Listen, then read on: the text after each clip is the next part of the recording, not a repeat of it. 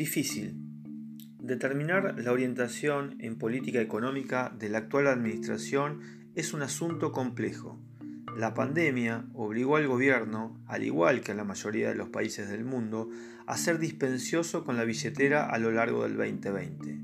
Pero en el primer semestre de este año restringió esa actitud y comenzó a ajustar los números. Y devaluó, por medio de microacciones, pero lo hizo.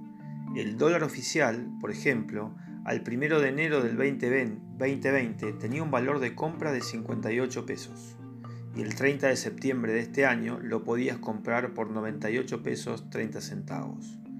Luego de la derrota electoral ocurrida hace unas semanas, la expansión retornó, pero las microdevaluaciones, solo perceptibles en su magnitud en la perspectiva del tiempo, continuaron.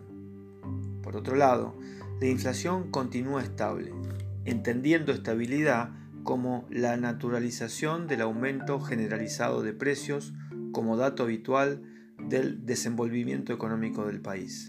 No hace falta señalar que la combinación entre inflación y devaluación del dólar constituyen un matrimonio tóxico que pulveriza el poder de compra de la ciudadanía.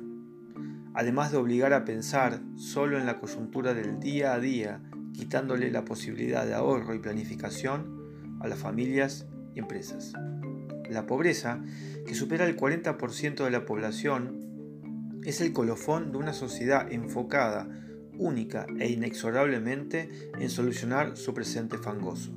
La Argentina, tierra abierta y entusiasta durante muchas décadas, todavía conserva, a pesar del esfuerzo de la dirigencia por contraerlo, un impulso hacia adelante, creativo y optimista, que empuja a un Titanic que, por ventura, nunca termina de hundirse. Mientras tanto, el gobierno no explicita cuál es su camino a recorrer y menos aún cómo hacerlo. El acuerdo con el Fondo Monetario Internacional, postergado una y otra vez, estaría dentro de las variables que otorgarían cierta previsibilidad al rumbo económico.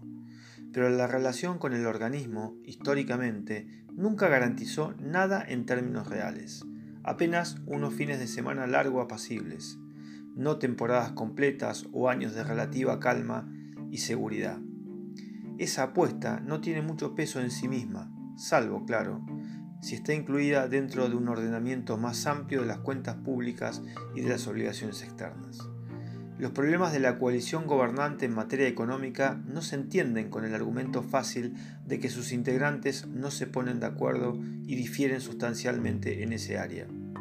Aunque esto pueda ser cierto en parte, la verdad, la verdad es que la realidad del país requiere soluciones complejas, decisiones duras, esfuerzos sostenibles en el tiempo y acuerdos básicos que excedan los límites de la alianza que administra el país.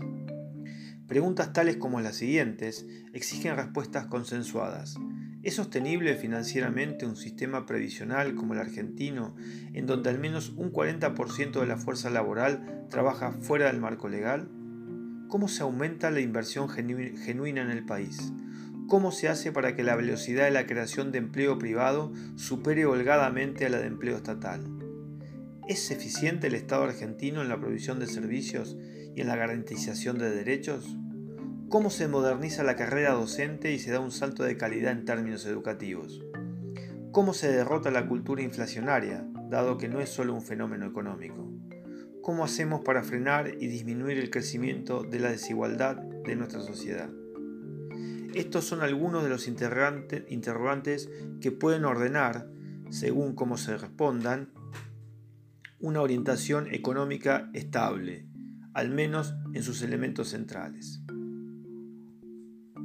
Las idas y vueltas, las incertezas, la ausencia de explicaciones sistemáticas, la pulsión por hacer sin la previa calma del razonar sentidos, la urgencia electoral, los plazos breves, la necesidad de darle a las cosas un significado con algún costado místico, la ausencia de liderazgo para el tamaño del esfuerzo que hay que iniciar a sabiendas de que no se verán sus resultados prontos, azotan una y otra vez como olas bravas el casco del Titanic argentino.